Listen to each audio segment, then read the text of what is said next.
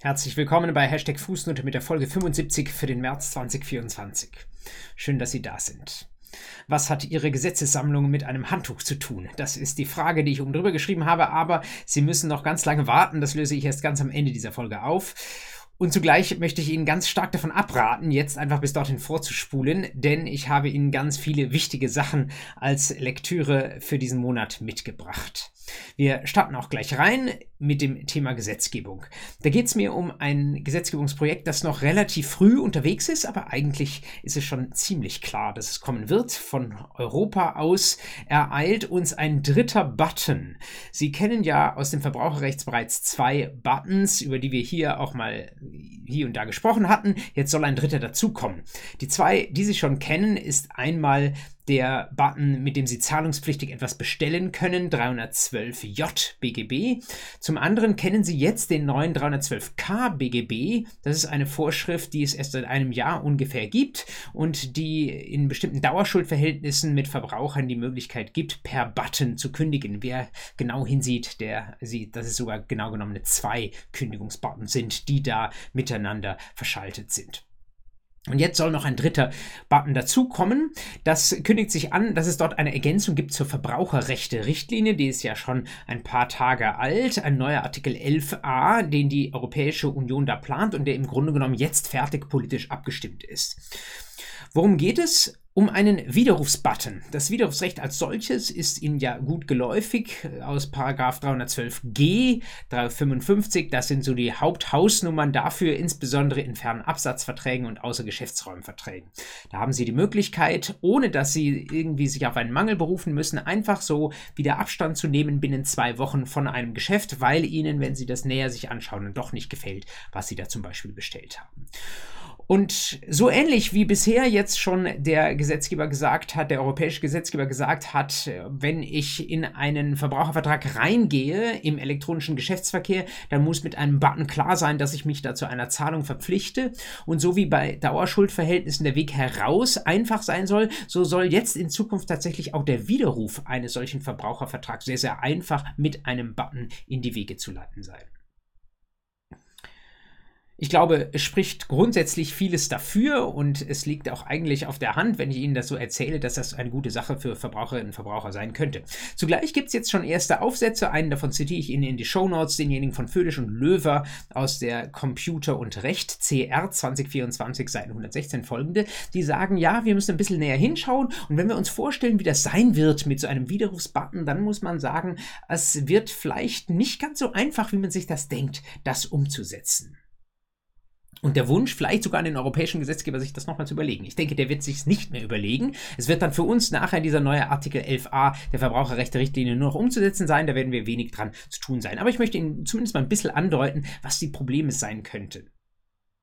Eine Sache, die man sich vorstellen kann aus Sicht der Unternehmer, die so einen Button umsetzen müssen, ist die Herausforderung, einen solchen Button nur dann anzuzeigen, wenn tatsächlich die Widerrufsfrist denn dann auch läuft. Sie wissen das, 355 Absatz 2, zwei Wochen, wobei die Schwierigkeiten schon damit beginnen, wann diese Frist anläuft. Sie kennen das aus dem 356 äh, Absatz 2. Bei einem Verbrauchsgüterkauf hängt es davon ab, wann denn die Verbraucherin, der Verbraucher die Ware erhalten hat. Die Frage ist, ob ich das immer so ganz genau weiß als Unternehmer. Idealerweise habe ich eine Sendungsverfolgung, dann vielleicht schon.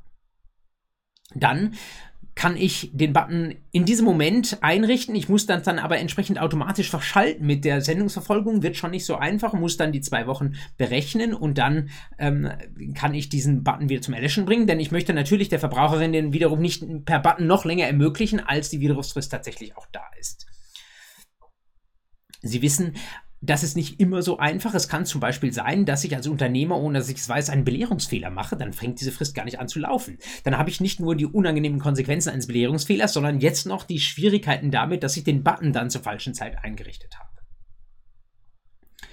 Eine weitere der vielen Unsicherheiten, auf die die junge Literatur jetzt zu diesem europäischen Plan hinweist, es gibt bestimmte Fälle, wo das Widerrufsrecht erlöschen kann, vorzeitig erlöschen kann.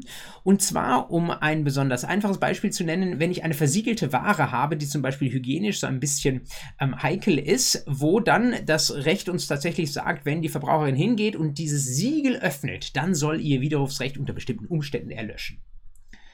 Die Frage ist nur, wann öffnet unsere Verbraucherin dieses Siegel?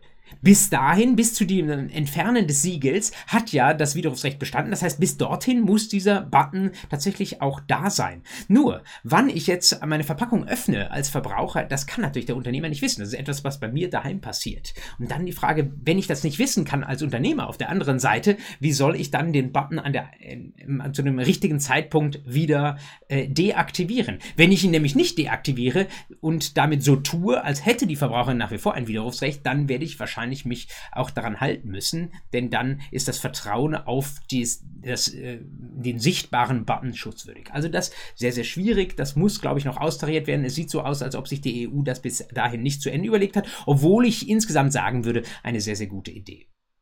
Und was offenbar politisch auch noch unklar ist, welche Folgen sind daran oder sollen daran geknüpft sein, wenn jemand als Unternehmer diesen Button nicht bereitstellt. Die Union gibt es komischerweise nicht vor. Ich denke, was am nächsten liegt, ist genau das, was wir heute schon im 312k besichtigen können. Ich meine, es sei jetzt aus dem Kopf zitiert der Absatz 6. Wenn ich in einem Dauersch ein Dauerschuldverhältnis an Verbraucher als Unternehmer anbiete und diesen Kündigungsbutton, zu dem der 312k mich verpflichtet, nicht anbiete, dann gibt es einen jederzeitigen sofortigen Kündigungsgrund. Das würde wiederum zu einem Art ewigem oder besonderen Widerrufsrecht führen. Ähm, ich könnte mir gut vorstellen, dass es am Ende darauf hinausläuft. Im Moment scheint die EU das aber noch nicht vorgeben zu wollen, was äh, vielleicht so ein bisschen sogar ängstlich ist, denn ich meine, wenn man so einen Button einführt, dann wäre es eigentlich auch wünschenswert, dass die Rechtsfolgen in ganz Europa dann auch gleich sind beobachten Sie das in den nächsten Jahren ziemlich sicher, dass diese Button kommen wird. Ich glaube, Sie merken bei der kurzen Besprechung, äh, da spricht vieles dafür, es den Verbrauchern an der Stelle einfacher zu machen. Zugleich im Detail ist das noch mit Schwierigkeiten verbunden. Und wenn Sie jetzt sogar schon fortgeschritten im Studium sind oder sogar an einem Doktorarbeitsthema feilen, dann scheint mir das etwas zu sein, wozu ich jetzt noch keine Monographien in Deutschland gelesen habe. Es ist eben noch ein junges Thema und wozu man jetzt in den nächsten Jahren durchaus noch einiges schreiben kann und wo ich dann auch Interesse hatte, das eine oder andere von Ihnen vielleicht sogar dazu zu lesen. Widerrufsbutton. Merken Sie sich, das, das ist der dritte Button nach dem ähm, zahlungspflichtig bestellen Button, der ersten sogenannten Buttonlösung, dann dem neuen 312k, dem Kündigungsbutton, also die dritte Möglichkeit, die Ausübung eines Rechts für Verbraucher bzw. das Eingehen einer Verpflichtung äh, bei dem ersten Button entsprechend zu vereinfachen. Soviel zum Thema Gesetzgebung. Zweites Thema Literatur. Da habe ich Ihnen zunächst einmal einen schon einige Wochen alten Aufsatz aus der NJW mitgebracht, aus der Feder von Christoph Holthusen, einem Richter, der in der NJW 24 auf den Seiten 241 folgende etwas schreibt über rechtliche Folgen von Umgehungsgestaltungen beim Verbrauchsgüterkauf. Was der Verbrauchsgüterkauf ist, wissen Sie. Für 74 folgende spezielles Schutzniveau für Kaufverträge von der EU, auch durch Richtlinien veranlasst. Zuletzt der Warenkaufsrichtlinie für Kaufverträge, wo auf der einen Seite ein Unternehmer, auf der anderen Seite eine Verbraucherin steht. In diesen 474 folgende gibt es ähm, Vorschriften, wie Sie sie aus anderen Ecken des Verbrauchersrechts kennen, insbesondere eine, den 476 Absatz 4, der da sagt, wenn, liebe Unternehmer, ihr versucht, diese Schutzvorschriften zugunsten der Verbraucherkäufer zu umgehen, dann soll das unwirksam sein, dann müsst ihr ähm, das entsprechende Schutzlevel doch gewähren und müsst entsprechende Ansprüche, Ansprüche gegen euch gelten lassen. 476 Absatz 4 an der Stelle kennen Sie auch aus anderen Ecken des Verbraucherrechts. Und jetzt hat äh, unser Richter Holthusen ähm, beobachtet, dass es doch äh, immer wieder auch vor den Gerichten Konstellationen gab, wo Unternehmer sich darum nicht geschert haben und trotzdem einfach mal versucht haben, das ein oder andere Umgehungsgeschäft da zu machen. Die Frage ist, was passiert dann rechtlich? Als Beispiel dient ihm ein Gebrauchtwagenkauf, einer der häufigsten Kaufverträge, auch mit einem hohen Wert, den wir da in Deutschland haben. Und da können Sie sich gut vorstellen, dass wir häufig eine Händlerin haben, die einen Gebrauchtwagen auf ihren Hof stehen hat und da kommen jetzt die Verbraucherkäufer um die Ecke, schauen sich den an und einer von ihnen wird zuschlagen und diesen Gebrauchtwagen Gebrauchtwagen kaufen. Zugleich ist das etwas, was vielleicht die Händlerin nicht so möchte. Beim Gebrauchtwagen weiß man nie. Den hat man vielleicht von irgendeiner Drittperson angekauft, was da unter der Motorhaube alles so stattfindet. Deswegen ist man vielleicht als Unternehmer dann bestrebt darum, die eigenen Pflichten jetzt nicht zu breit ausgestaltet zu wissen. Und eine Idee, die man dann eben haben kann, ist zu sagen, ähm, versuche ich doch nicht selbst Verkäufer zu sein für dieses Auto, sondern versuche ich jemanden anders in die Käuferrolle zu bringen. Und diese andere Person müsste eine Privatperson sein, denn dann hätten wir einen C2C, einen Consumer-to-Consumer-Kauf und dann wären die 474 Folgen nicht anwendbar. Und dann liegt beim Gebrauchtwagenkauf eigentlich nichts näher, als zu sagen, die Person, von der ich als Autohaus dieses Fahrzeug ursprünglich habe, die soll auch als Verkäufer auftreten. Ich bin gewissermaßen als Autohaus nur der Makler dieses Vertrages. Ist das per se ein Umgehungsgeschäft im Sinne des 476 Absatz 4 BGB? Nein, wohl nicht, denn es kann ja durchaus sein, dass die wirtschaftlichen Risiken so verteilt sind. Aber man muss genau hinschauen.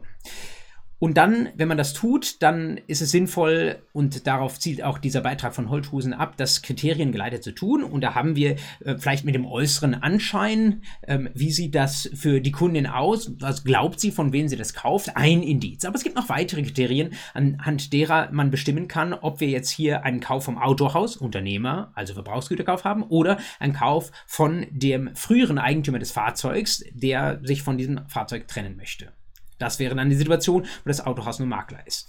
Äußerer Anschein, eine, ein Kriterium, das wir da haben. Man könnte auch sagen, der Ort der Vertragsabwicklung ist ein weiterer Indiz. Also ähm, wenn das äh, zum Beispiel mit einem Preisschild ausgeschildert äh, ist, ähm, wo das Autohaus selbst draufsteht, dann wäre das auch etwas, was vielleicht dafür spricht, dass das Autohaus selbst in die Verkäuferrolle tritt.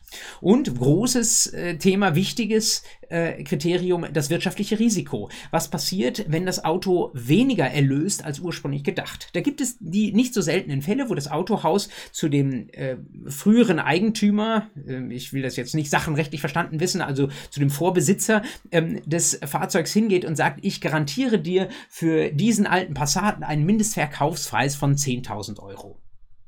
Und wenn das so ist, dann tue ich das als Autohaus natürlich nicht altruistisch, sondern ich will dem im Zweifel ein neues äh, Fahrzeug andrehen, der sein altes Fahrzeug dafür hergibt. Aber wenn ich ihm einen Mindestkaufpreis garantiere, dann übernehme ich als Autohaus das wirtschaftliche Risiko und das spricht dafür, dass ich dann auch als Autohaus selbst in der Verkäuferrolle bin. Und wenn ich das bin, wiederum Verbrauchsgüterkauf. Diese und ähnliche Kriterien leuchtet Holthusen in seinem Beitrag aus. Ich glaube, das ist eine Konstellation, die häufig vorkommt, die man auch super in eine Klausur reinpacken kann und die äh, auch, an, an der man auch gut lernen kann, wie man an der Stelle Kriterien geleitet arbeitet und argumentiert. In, in der Klausur, das sei abschließend noch gesagt, würde ich Ihnen raten, an so einer Konstellation unvoreingenommen ranzugehen. Also nicht irgendwie versuchen, auswendig zu lernen, dass das üblicherweise ein Umgehungsgeschäft ist. Nein, sondern eher zunächst mal hinzuschauen, was äh, liegt da an Vertragsdokument vor. Ähm, auslegen die Willenserklärungen, objektiver Empfängerhorizont, was hätte insbesondere unser ähm, Verbraucherkunde gedacht, von wem er das Fahrzeug kauft. Und wenn es dann schwierig wird, wenn wir sagen, der U hat sich der Unternehmer hat sich irgendwie aus der Verkäuferrolle rausgestohlen, dann diskutieren die Umgehung nach 477 Absatz 4 und dann kann man sogar über die Rechtsfolge noch diskutieren, ähm, ob man dann die entsprechenden Gewährleistungsansprüche direkt gegen das Autohaus richtet oder ob man eine Art Schadensersatzanspruch gegen dieses Autohaus dann geltend macht. Hauptsache, das Autohaus müsste in solchen Umgehungskonstellationen in der Haftung drin sein und es versteht sich von selbst, der Gebrauchtwagenkauf ist hier nur ein Beispiel. Es kann auch viele andere Fälle geben, wo sich jemand als Unternehmer aus der Verkäuferrolle rausschleichen und nur noch eine Maklerrolle wahrnehmen möchte. Denkbar ist immer auch zulasten beider Akteure, sowohl des Vorbesitzers der Kaufsache als auch ähm, des Maklers bzw. des verschleierten Verkäufers, dass da eine CIC-Haftung reinkommt. Wenn ich also nicht selbst im Vertrag drin bin, aber irgendwie im Rahmen der Anbahnung mein Vertrauen in Anspruch genommen habe, dann muss man immer auch über 311 Absatz 2 und 3 nachdenken. Der zweite Beitrag, den ich Ihnen empfehlen möchte, ist einer, der tatsächlich etwas weniger klausurrelevant ist, aber es geht ja auch nicht nur darum, sondern der vielleicht eher für Sie mal praxisrelevant ist und der im Moment für die Anwältinnen und Anwälte, bei denen Sie vielleicht sogar im Moment Praktikum machen oder vielleicht hört ja auch die eine oder andere junge Anwältin zu, der für die äh, in den nächsten Jahren eine sehr große Bedeutung haben wird. Es geht um Prozessrecht, es geht um die Verschaltung mit der anwaltlichen Tätigkeit und es geht um die Frage, ähm, wie digital unser Zivilprozess morgen werden wird und was wir da unseren Anwälten abverlangen können. Der Beitrag, den ich Ihnen empfehlen möchte, stammt aus der Feder des Kölner emeritierten Professors Hans Prütting, ein hochgeschätzter Zivilprozessrechtler, der schreibt über anwaltliche Unabhängigkeit versus strukturierter Parteivortrag. Es erschien, erschienen im Anwaltsblatt und auch offen zugänglich über die Anwaltsblatt Homepage. Den entsprechenden Link habe ich Ihnen in die Shownotes reingepackt. Wenn da von strukturiertem Parteivortrag die Rede ist, dann wissen Sie vielleicht schon von dem einen oder anderen Thema, das ich mal gebracht habe, was damit gemeint ist. Etwas vereinfacht gesagt, wir haben hier etwas, was man bezeichnet als elektronisches Basisdokument, eine Spielart des Zivilprozesses der Zukunft, ähm, dass ich so ähnlich wie ich das heute schon im Mahnverfahren kann, ähm, meine Klage nicht auf Papier einreiche, sondern in ein vorgegebenes Formular mit einzelnen Formularfeldern eingebe. Und Sie können sich vorstellen, äh, das wird dann mit guter Wahrscheinlichkeit Wahrscheinlichkeit so laufen, wenn das mal kommt, wie das von Arbeitsgruppen im Moment geplant wird, dass ich dann eine Strukturierung habe, insbesondere nach gesetzlichen Ansprüchen. Also genau so in der Struktur, wie Sie das in der Klausur prüfen, 823, äh, Erfolg, Hand und Kausalität und so weiter und so fort, Schaden, Kausalität, Rechtswidrigkeit, Verschulden. Diese Punkte würde auch ein solches Formular abprüfen und dann die Anwältinnen und Anwälte, die die Klage erheben, um entsprechenden Sach- und Rechtsvortrag bitten. Das ist der sogenannte strukturierte Parteivortrag. Ich habe den Eindruck, es läuft im Moment dahin, dass das vielleicht sogar schon im Laufe der kommenden Legislaturperiode mal zumindest testweise in bestimmten Fällen in die ZPU reingeschrieben wird, sodass dann die Klage der Zukunft ein bisschen mehr wie ein Mahnantrag der Gegenwart ausschaut. Die große Frage allerdings ist, und die diskutiert Prütting in, Prütting in diesem Beitrag, ähm, wenn ich da eine Struktur vorgebe, ist es dann nicht so, dass ich die Anwältinnen und Anwälte zu sehr einenge? Die Anwaltschaft hält doch vielleicht sogar auch qua Artikel 12 ihres Grundgesetzes, also Berufsfreiheit, ihre eigene Unabhängigkeit so hoch. Das heißt, sie darf mehr oder minder tun und lassen, was sie möchte. Das bedeutet auch, sie darf schreiben, was sie möchte und sie darf schreiben, wie sie möchte. Und wenn ich jetzt die Anwaltschaft mit dem, was sie vortragen darf, in ein Korsett hineinzwänge, dann ist das doch etwas, was ihre Freiheit so einengt, wie ein, äh, vielleicht äh, hätte man in der Mythologie damals gesagt, ein Prokrustesbett, ja? Also ähm, ein, ähm, ein Formular, eine Form, in die etwas eigentlich nicht hereinpasst. Das wird dann passend gemacht, aber das ist eigentlich nicht das, was wir im fairen Kampf äh, des Wortes und des juristischen Arguments vor unseren Gerichten sehen möchte. Wenn ähm, das, was heute an Schriftsätzen vor den Gerichten ausgetauscht wird, dass das in Zukunft eben in solch einem Formularaustausch sich erschöpft. Der große Vorteil an so etwas, das macht man ja nicht äh, ganz ohne Grund, wissen Sie vielleicht auch schon von mir, liegt darin, dass ich dann natürlich eine wunderbare Gegenüberstellung machen kann. Wenn ich die Klage in einer bestimmten Struktur habe und beide Parteien gezwungen sind, diese Struktur einzuhalten, dann kann ich das einfach einander gegenüberstellen äh, äh und kann checken, wo gibt es Übereinstimmungen, wo ist etwas streitig und das ist für Richter das reinste Paradies. Aber die Frage, muten wir den Anwälten damit zu viel zu? Um es etwas zu kurz zu sagen, Prüting sagt, ja, den muten wir viel zu viel zu, das kann nicht sein, das verletzt eklatant die anwaltliche Unabhängigkeit. Er schränkt ganz leicht ein und sagt, es gibt bestimmte Massenverfahren, wo er vielleicht darüber nachdenken kann, aber grundsätzlich ist das einfach viel zu viel und so sollte es nicht kommen. Ich sehe das anders, sage ich offen, äh, offen, gestanden. Erstens ähm, habe ich den Eindruck, dass äh, viele Anwältinnen und Anwälte, ich will sie nicht alle über einen Kamm scheren, aber in der Praxis leider äh, diese Freiheit, die sie da haben, völlig in die falsche Richtung nutzen, auch in nicht sachdienliche Richtung nutzen. Also wer schon mal Schriftsätze sieht, die da vor Gerichten hin und her laufen, es gibt äh, wohltuende Ausnahmen, das will ich gar nicht in Abrede stellen, aber dann wird da sehr viel unstrukturiert äh, hin und her geschrieben und da wäre wirklich sehr, sehr hilfreich, wenn man eine entsprechende Struktur hätte. Und das Zweite, zweite äh, Argument, das ich jetzt dem Prü Herrn Prütting entgegenhalten würde, ist, es ist ja nicht irgendeine Struktur, sondern es ist das Gesetz selbst, was man da jedenfalls aus meiner Sicht als Struktur hernehmen sollte. Und das Gesetz selbst gibt uns eigentlich schon jetzt eine Struktur in die Hand. Es ist keine zwingende Struktur, die jetzt schon in einem Formular da wäre. Aber es ist eine demokratisch gewählte Struktur, wenn man so möchte.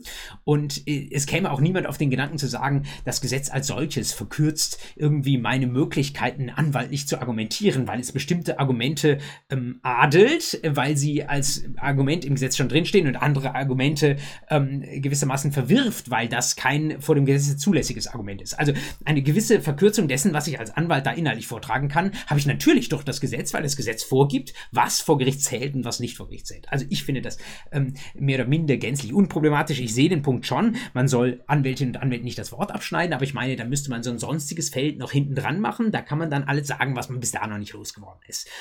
Also ich bin mir nicht nur faktisch sicher, dass es kommen wird, ich halte das tatsächlich auch was Gutes, aber Audiato et altra pars. Ich finde es auch gut, die Gegenperspektive gewürdigt zu haben und damit Sie sich eine eigene Meinung bilden können, die nicht nur von dem, was ich Ihnen vortrage, hier geprägt ist, äh, möchte ich Ihnen sehr ans Herz legen, diesen Beitrag von Prütting einmal zu lesen.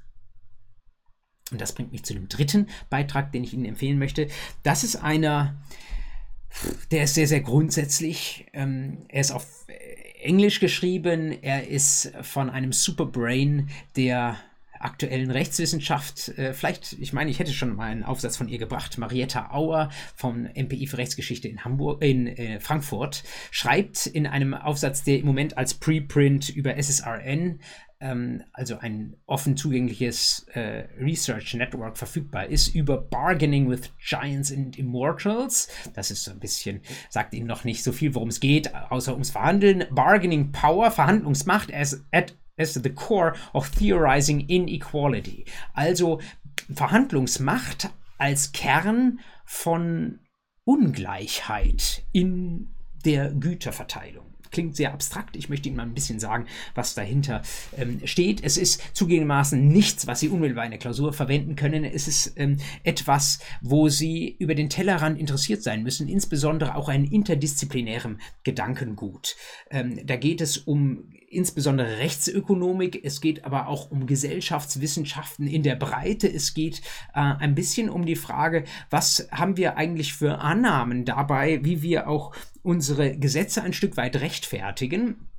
Und ähm, welche von diesen Annahmen lassen sich rechtsökonomisch begründen und welche müssen wir vielleicht mal hinterfragen.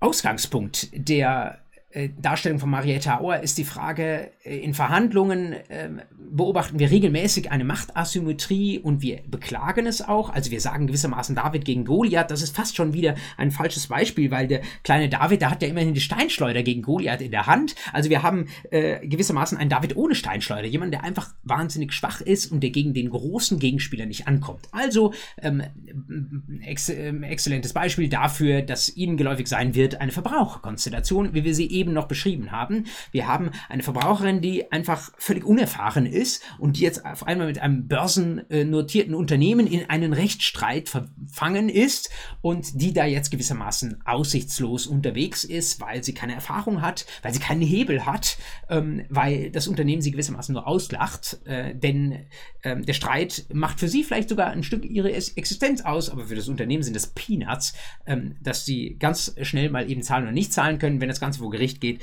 dann weiß das Unternehmen, das klein zu halten. Klassischer Fall von Machtasymmetrie. Und die Frage, die der jetzt Marietta Auer nachgeht, ist, woher kommt eigentlich diese Machtasymmetrie? Diese Frage, sagt Auer, wird eigentlich schon viel zu selten gestellt. Wir nehmen das immer so äh, hin und versuchen dann irgendwie mit dem Recht dagegen anzuarbeiten. Aber wer sagt denn, dass wir mit dem Recht überhaupt erfolgreich dagegen anarbeiten können? Dazu müssen wir erstmal wissen, wo sie herkommt. Und die These, die Auer an der Stelle entwickelt, auch unter Berufung auf viele ökonomische Vorarbeiten, ähm, auch aus dem internationalen Raum, lautet, Machtasymmetrien in gerade auch rechtlichen Verhandlungen, die wir haben, die kommen letztlich aus Eigentumsrechten. Derjenige wird super verhandlungsstark sein, der eine bestimmte Sache, vielleicht sogar auch mal ein Unternehmen, sein eigen nennt. Warum ist das so? Naja, weil wir Eigentumsrechte wahnsinnig hoch schützen. Sie kennen das aus Artikel 14 des Grundgesetzes. Eigentum und Erbrecht werden gewährleistet. Ähm, das ist ein Recht für die Ewigkeit. Wer einmal etwas sein eigen nennt, muss erstmal, das hat ein absolutes Recht in der Tasche. Das muss es niemandem mehr hergeben. Es ist sogar letztlich ein kontinuierlicheres Recht als das Menschenleben selbst. Es überdauert mein Menschenleben. Wenn ich sterbe, kommt das Erbrecht und jemand anders darf dieses Eigentum fortsetzen. Und die These, die Auer jetzt entwickelt, lautet, wer ewiger Eigentümer ist und dieses super starke Eigentumsrecht in seiner Hand hat, jemand, den sie jetzt in der englischen Sprache Capitalist nennt, mag sicherlich auch ein Kapitalist ein wenig sein im Sinne unseres deutschen Sprachgebrauchs, der kann eben ganz viele Sachen machen. Er kann Verhandlungssituationen, die für ihn an sich rechtlich schwierig sind, aussetzen, wie er will. Sie können sich das auch vorstellen, äh, so jemand kann zum Beispiel regelmäßig AGB vorgeben und sie müssen einfach von der schwachen Gegenseite geschluckt werden. Er kann sagen, nee, wenn du den Deal zu meinen vor, von mir äh, reingegebenen Konditionen nicht willst, äh, kein Problem, ähm, äh, vermiete ich halt meine Immobilie heute nicht, das mache ich halt morgen. Ich habe ja Zeit ohne Ende, mein Recht ist ewig, ich muss das nicht heute ausnutzen und so weiter und so fort. Und dann sagt Auer, wenn wir das haben, diese ewige Kraft des Eigentumsrechts und dann versuchen mit dem Recht dagegen anzukommen, müssen wir eigentlich faktisch feststellen, das Recht kommt dagegen kaum an. Sie können auch das wieder versuchen, das tut jetzt Mariette Auer an der Stelle nicht, aber wir können versetzen wieder in einen, versuchen in einen Kontext zu übersetzen, den Sie kennen, also das Verbraucherrecht, wo man sagt, wir haben ganz viele Ideen auch des europäischen Gesetzgebers, wie wir Verbraucher schützen können. Aber wenn man sich anschaut, wie viele dieser Rechte tatsächlich auch umgesetzt werden, ja, also wie viele, ähm, um das Beispiel von eben aufzugreifen, jetzt Gebrauchtwagen-Verbraucherkäufer äh, tatsächlich äh, den Mut und die Ausdauer haben, sich auf 476 Absatz 4 BGB zu berufen. Das ist so gut wie keiner. Das können diejenigen, die das Eigentum haben, immer aussitzen. Das ist ein, so eine halbe Bankrotterklärung, möchte man sagen, für so schwächeren Schutzrechte wie etwa das Verbraucherrecht. Ähm, und die Frage, die sich dann äh, auch aus der Warte von Auer anstellt, äh, an, anschließt, wie, was kann man dann machen, ja, wenn unsere klassischen Schutzrechte ein Stück weit versagen? Äh, eine Idee ist natürlich relativ radikal, äh, wir könnten Eigentumsrechte verkürzen. Ja? Sie sehen sofort das Problem, das darauf folgt. Artikel 14 garantiert jedenfalls weit äh, Eigentums- und Erbrechte und ist die Frage, äh, wie viel der Artikel 14 an Verkürzung dieser Rechte zulässt. Das ist aber auch etwas, was Mariette Auer kurz anspricht, aber dann selbst ein Stück weit schnell wieder verwirft, weil sie sagt, ähm, solange es um Corporate Assets geht, also solange es um Unternehmenseigentum geht, ist es vielleicht ein bisschen einfacher, also dass das Unternehmen selbst Eigentümer ist, weil das Unternehmen mag eine juristische Person sein, aber bei privaten Personen ist es schwierig und es ist auch vielleicht ökonomisch gar nicht so sinnvoll, jetzt irgendwie Eigentumsrechte abschaffen zu wollen, denn die haben ja viel Gutes. Wer schon mal Rechtsökonomik gemacht hat, der kennt zum Beispiel die Tragik der Allmende, also das Problem der ineffizienten Nutzung, wenn alle, wenn, wenn wir nur Gemeingüter haben und alle greifen auf diese Gemeingüter zu, dann ist das, was wir eigentlich pflegen ähm, müssten, Nutzen an Gut, das ist sofort weg, weil es eine Übernutzung gibt. Also Eigentumsrechte haben rechtsökonomisch durchaus etwas sehr, sehr Gutes. Also äh, das fällt irgendwie schwer äh, zu sagen, das Eigentumsrecht ist so stark, also schaffen wir es ab. Etwas, was vielleicht etwas sympathischer ist, ist eine etwas stärkere Besteuerung vom Eigentum, vielleicht auch vom Erbe.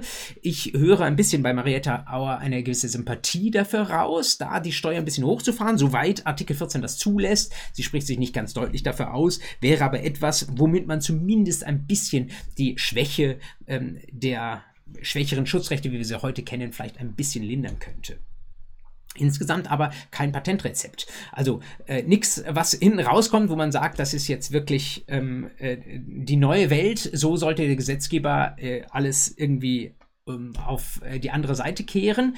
Ähm, gewissermaßen ist es insofern erstmal eine Problembeschreibung, aber als solche finde ich sie absolut erkenntnisreich, weil sie rechtliches und ökonomisches Gedankengut zusammenführt, ähm, weil sie erstmal Probleme beschreibt und man dann sehen kann, was man in der Zukunft daraus ableitet. Sie haben äh, gehört, ich habe versucht, das ein bisschen mit äh, plastischen Worten zu beschreiben und trotzdem bleibt es natürlich ein theoretisches Gebilde, ähm, was Sie da bei Mariette Auer lesen können. Für mich war es ein Genuss, das zu lesen und für diejenigen von Ihnen, ähm, die nicht äh, nur nach Klausurrelevanz schauen, sondern tatsächlich auch ein, ein bisschen aktuelles Hochreck ähm, der Rechtswissenschaft, auch interdisziplinär, ähm, sich anschauen wollen an einem verregneten Samstagnachmittag. Den möchte ich diesen Beitrag sehr empfehlen.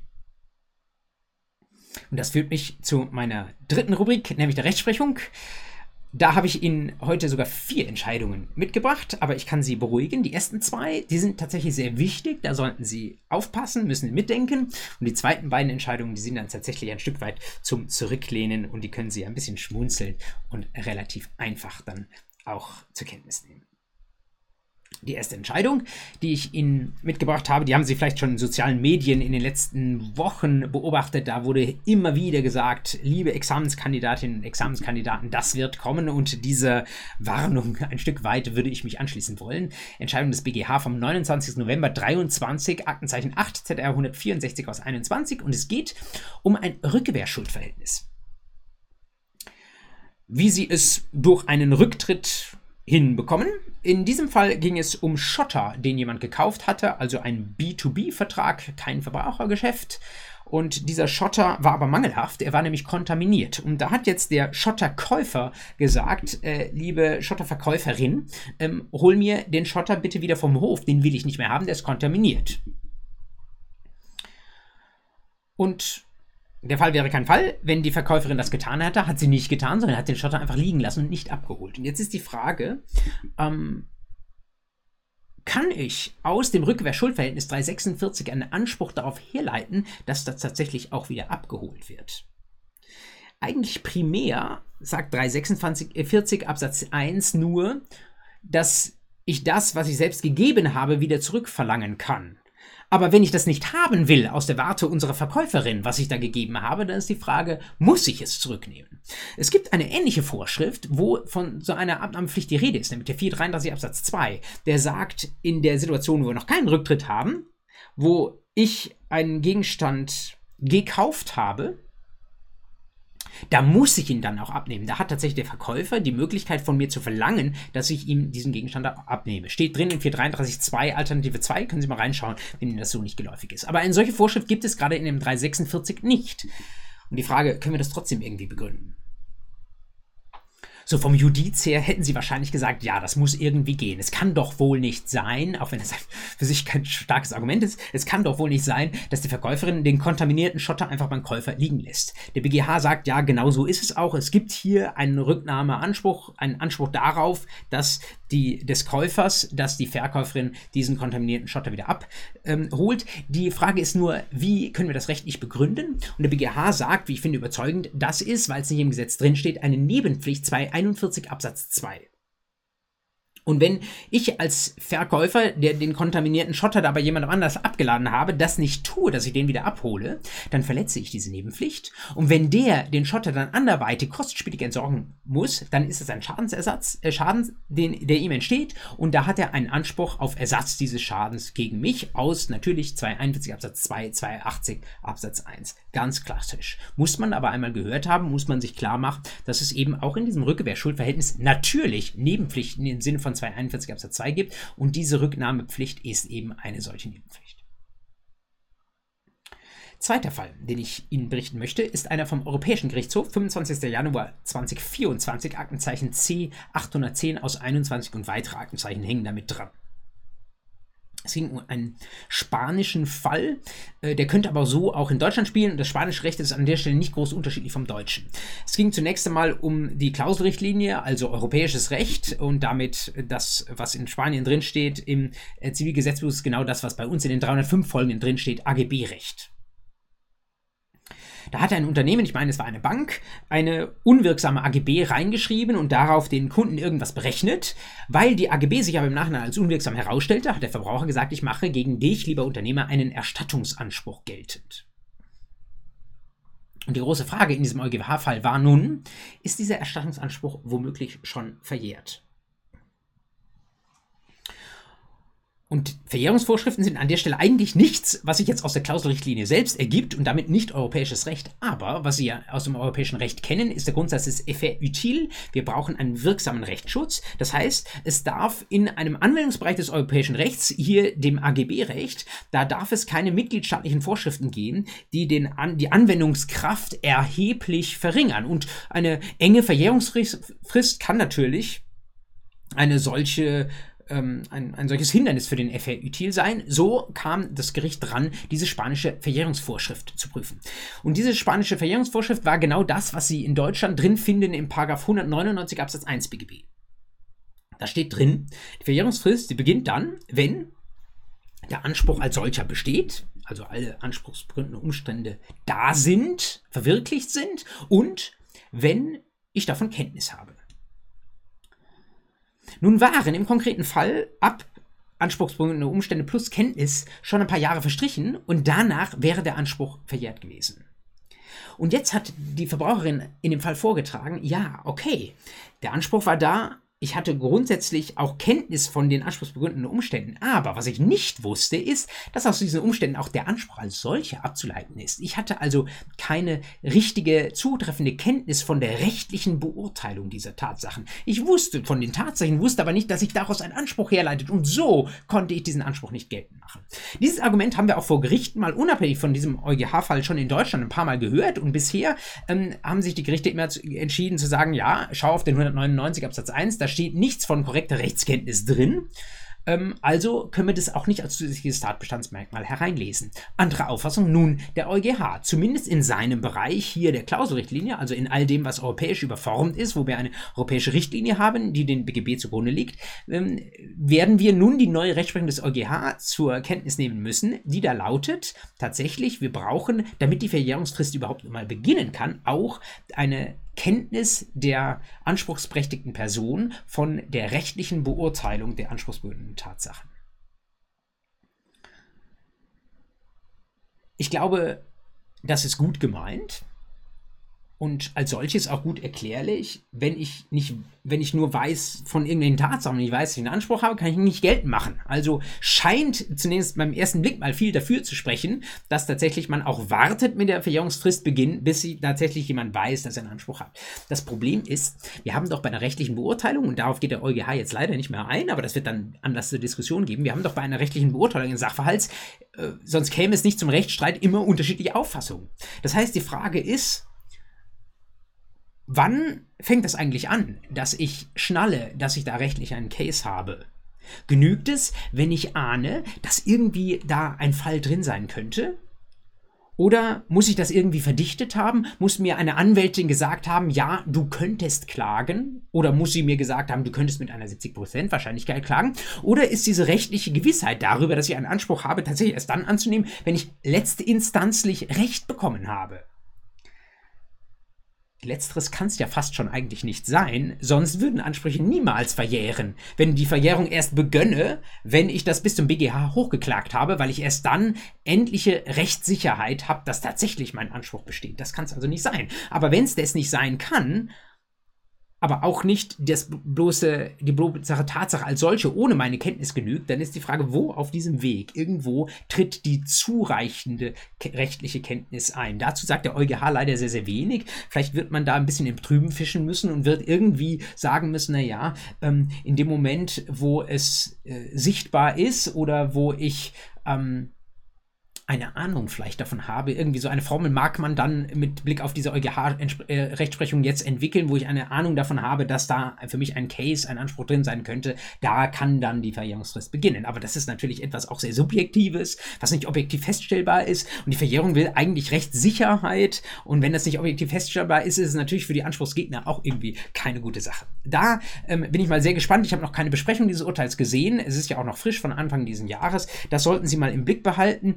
Ähm, gerade in europarechtlich überformten äh, Sachverhalten wird dieses Urteil für Furore sorgen und man wird sich den Kopf darüber zerbrechen, was man daraus macht. Und das haben sie dann schon mal entsprechend vorbereitet. Das bringt mich zu den zwei abschließenden Urteilen, ähm, die ich Ihnen mitgebracht habe. Beide haben ein Stück weit mit Urlaub zu tun. Das erste habe ich benannt nach dem Berg, auf den es da ging, die Rappenklammspitze. Das ist äh, Karwendelgebirge, gar nicht so hoch. Das Karwendel kann ja in Richtung 3000 Meter hochgehen, hoch über Mittenwald, falls jemand schon mal in, diesem südlich, in dieser südlichen Ecke Deutschlands war. Ein wunderschönes Gebirge. Ähm, Rappenklammspitze ist nicht ganz so hoch, 1835 Meter, glaube ich, habe ich mir notiert. Und äh, dieser äh, kleine Berg äh, im vor Karwendel, möchte man sagen, wurde jetzt Gegenstand einer wunderschönen Entscheidung des Landgerichts München I. Ähm, die Entscheidung ist tatsächlich schon über ein halbes Jahr alt, aber wurde erst jetzt irgendwie hochgespült oder erst jetzt öffentlich eingestellt in Urteilsdatenbanken. Ähm, das weiß man ja nie, aber ich möchte Ihnen sie natürlich nicht vorenthalten. Aktenzeichen 27O 3674 aus 23. Worum ging's? fast schon suffisant berichtet das Landgericht München I, worum es ging. Ähm, Frau und Mann lernen sich kennen auf einer Online-Plattform. Sie ist Ärztin, was er beruflich macht, ist nicht überliefert, ist auch nicht so wichtig. Er bezeichnet sich als Wanderer, Bergsteiger und Skitourengeher. Aber auch äh, ein kleiner Hinweis vom Gericht im Tatbestand drin, eine qualifizierte alpine Ausbildung hat er nicht, aber er scheint regelmäßig in den Bergen unterwegs zu sein. Die beiden verabreden sich jetzt da auf ein Date und dieses Date soll eine Wanderung sein in den Bergen. Viel romantischer kann es ja nicht sein. Ähm, es gibt einen Chat, äh, auf den auch Bezug genommen wird im Tatbestand des Urteils. Ähm, da hat äh, der Beklagte ähm, geäußert, er werde bei dieser ähm, Wanderung, äh, die sie da geplant haben, vollen Service, äh, werde seine Kollegin, seine Freundin bekommen. Äh, da fragt sie, was bedeutet denn voller Service? Äh, da sagt er, oder, oder, fragt, was da noch alles inklusive sei. Da sagt er, Brotzeit ist inklusive, persönlicher Bergführer, der ich bin, ist inklusive und diverse Überraschungen setzt noch ein Smiley hinterher. Die Klägerin, auch das berichtet uns das Landgericht noch, antwortet, uh, das sollte man sich nicht entgehen lassen und los starten die beiden auf eine wunderschöne Bergtour. Man muss dazu sagen, es war jetzt vielleicht nicht die ganz typische Zeit für Bergtouren, nämlich der 7. November 2021, also da kann es schon ganz schön kalt kalt sein. Und auch, auch auf 1835 Meter kann da durchaus schon Schnee liegen. So war es hier auch. Trotzdem ist zumindest äh, über die Ärztin die Kleidung äh, berichtet, mit der sie da hochgehen, nämlich in Leggings und ohne Jacke. Immerhin eine Mütze hat sie mitgenommen. Vormittags ging man los, es ging in Richtung Gipfel, aber dann beschloss man nicht auf den äh, Gipfel zu gehen, denn der war offenbar zu vereist, das konnte man nicht machen. War jetzt die Frage, wie ändern sie den Weg ab? Und er hat vorgeschlagen, dass sie dann eine Rundtour machen und darüber absteigen. Ähm, Rundtour und Abstieg hört sich ein bisschen so an, als ob es bald abwärts geht. Das war aber nicht der Fall, denn diese Rundtour sollte über den Wechselkopf gehen und der Wechselkopf ist ein Berg, der kurz hinter der ähm, Rappenklammspitze ist und der ist ziemlich genau gleich hoch. Also fragt man sich, ob es da vielleicht sogar noch ein bisschen hoch ging. Äh, jedenfalls offenbar nicht sofort runter. Und nun sind sie da in Richtung Wechselkopf ähm, gelaufen. Und der Tag ging weiter und im November ist es halt auch nicht mehr ganz so lange hell und irgendwann standen sie da noch auf gar nicht äh, äh, so wenig Höhe und ähm, wollten absteigen und dann kam eine Felswand und er sagte wohl, ja, lass uns hier runter und sie sagte, nein, das mache ich nicht mehr mit. Was tun? Zurückgehen, schwierig. Es war ja auch verschneit.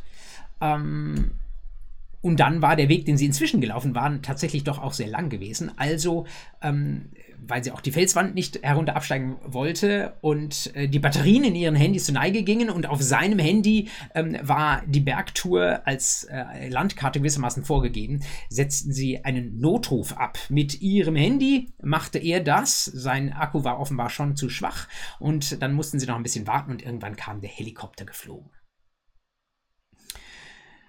Jetzt muss das Ganze noch zu einem Jurafall werden. Und das wird es dadurch, dass äh, bei solchen Sachen, wenn man so leichtfertig da ins Gebirge geht, kommt der Helikopter natürlich nicht umsonst, sondern es gibt eine Rechnung hinten drauf. Und die war hier, belief sich auf 8.430 Euro und 45 Cent. Wer musste zahlen? Sie musste zahlen. Das Urteil sagt nicht ganz genau, warum sie zahlen musste. Womöglich deswegen, ähm, weil sie schon ein bisschen unterkühlt war. Das ist aber jetzt meine Spekulation. Und weil sie deswegen gewissermaßen äh, als in einer medizinischen Notlage aufgenommen wurde und gewissermaßen dann das Opfer dieser schwierigen Situation war, die sie die Primärperson war, die da gerettet werden musste. Er scheint irgendwie mitgeflogen zu sein.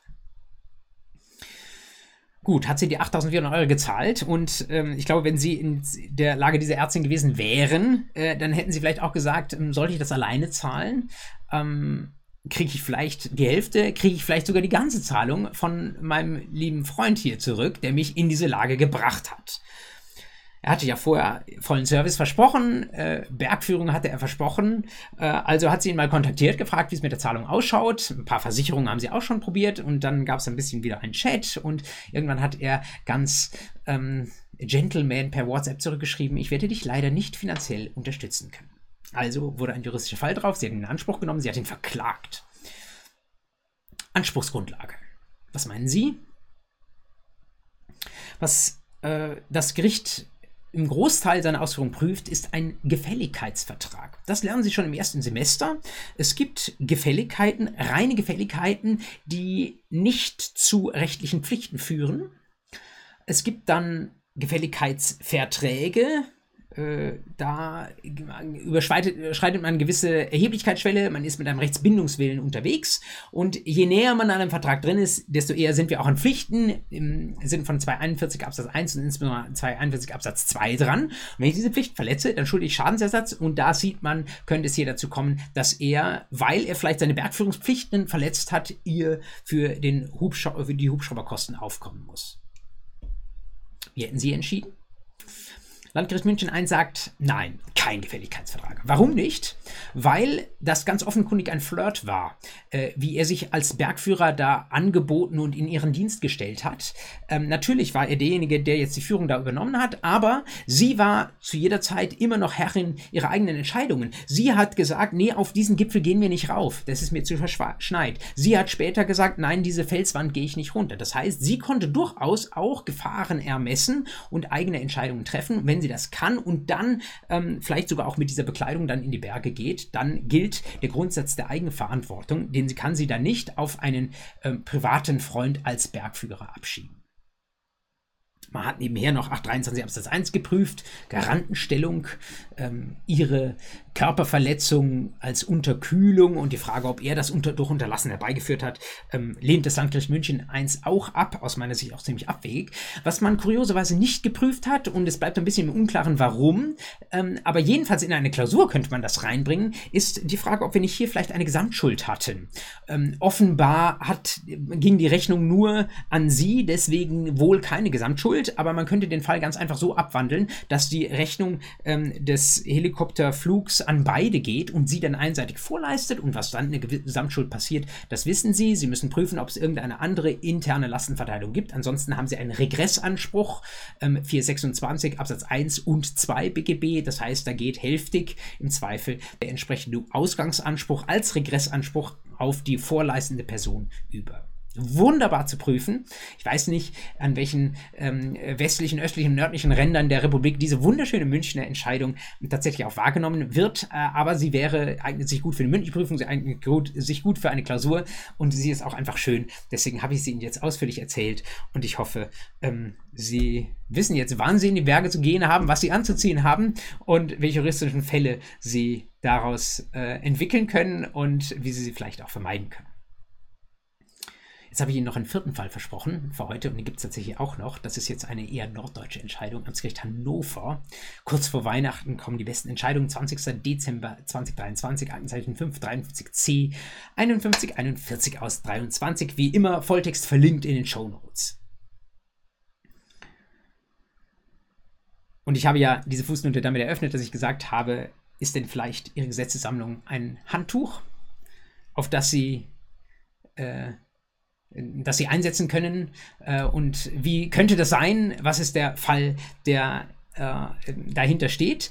Nun, der Fall des Amtsgerichts Hannover hatte zunächst mal nichts mit ihrer Gesetzessammlung zu tun. Dieser Twist kommt erst ganz am Ende herein. Der hatte erstmal nur mit Handtüchern zu tun. Allerdings einem Einsatz von Handtuch, wie äh, jedem von Ihnen sehr gut bekannt ist. Das Boulevard schreibt äh, sich im Sommer noch immer irgendwann die eine oder andere Meldung darüber herunter, wie gerade auch deutsche Touristen auf irgendwelchen Südseeinseln ähm, morgens um 8 Uhr, wenn die, das Poolparadies eröffnet wird, äh, darum streiten, welche Sonnenliege die beste ist und dann wird noch vor dem Frühstück das große Handtuch auf den Liegen platziert, um sie zu reservieren. Dann geht man erstmal genüsslich frühstücken und um 10 Uhr, wenn man vom Frühstück kommt, dann hat man ja seine Sonnenliege schon reserviert und kann den ganzen Rest des Tages darauf verbringen.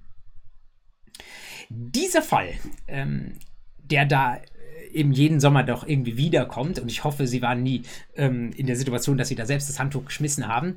Ähm, der hat jetzt das Amtsgericht Hannover beschäftigt. Und zwar deswegen, weil jemand gesagt hat, ich habe da einen Pauschalreisevertrag gebucht. Ähm, sie kennen das 651a, glaube ich, ist es folgende BGB. Ähm, und ähm, äh, ich war da in einem Hotel untergebracht. Und immer, wenn ich die Sonnenliegen nutzen wollte, dann waren diese Sonnenliegen schon ähm, da war zwar so ein Schild, dass man da mit Handschuhen nicht reservieren äh, sollte, aber das Hotel hat sich nicht drum gekehrt. Immer wenn ich vorbeikam, waren diese Sonnenliegen schon alle besetzt. Und das, das, das Hotel sich nicht drum gekümmert hat und die Sonnenliegen immer alle besetzt waren und ich nicht drauf konnte, das ist ein Reisemangel im Sinne von 651i Absatz 2. Wenn es ein Mangel wäre, dann würde auf dem Fuß folgen die Minderung des Reisepreises nach 651 MBGB. Das ist die gleiche Minderungs- und Mangeldenke, die Sie aus dem Kaufrechtpreis kennen. Was hätten Sie gesagt? Ich finde, Amtsgericht Hannover absolut überzeugend sagt, ja, das ist es. Ähm, Natürlich ist es nicht das Hotel selbst beziehungsweise der Pauschalreiseveranstalter, der da die Handtücher verteilt, aber der Pauschalreiseveranstalter und sein Hotel sind dafür verantwortlich, dass ähm, dafür gesorgt wird, dass eine entsprechende Nicht-Handtuch-Legeregel tatsächlich auch durchgesetzt wird. Und wenn da keiner mal morgens rumgeht und darauf aufpasst, dass diese Reservierungen nicht überhand nehmen, dann ist das Hotel dafür verantwortlich, beziehungsweise in dem Fall der Pauschalreiseveranstalter dafür verantwortlich, dass diejenigen Gäste, die nicht mehr an eine Liege kommen, dass die ein eingeschränktes Urlaubserlebnis haben und entsprechende Minderung des Reisepreises ist dann veranlasst. Nebenbei bemerkt, wenn diejenigen, die Handtücher legen, das wäre eine schöne Fallerweiterung, die jetzt in Hannover nicht stattgefunden habe, wenn diejenigen, die die Handtücher legen, dabei erwischt würden, dann wäre das ihrerseits wahrscheinlich auch eine Pflichtverletzung aus ihrem Pauschalreisevertrag, wo dann mal ausnahmsweise nicht ähm, das Pauschalreiseunternehmen, sondern tatsächlich äh, zum Schadensersatz verpflichtet ist, sondern womöglich auch mal der Kunde zum Schadensersatz verpflichtet ist, weil er da, wenn das Schild entsprechend deutlich steht, etwas tut, was die Verfügbarkeit dieser Liegen für andere Gäste einschränkt. Und was hat das alles mit Ihrer Gesetzessammlung zu tun? Naja, ähm, ich meine, das ähm, könnten Sie vielleicht sogar sich jetzt auch schon ähm, selbst zusammenreimen. Ähm, unsere Jura-Bibliotheken dieser Welt wie sieht es denn da morgens um 8 Uhr aus? Werden da nicht auch die Handtücher verteilt und äh, diese Handtücher sind rot und da steht Habersack drauf? Ähm, ich hoffe, Sie machen das nicht.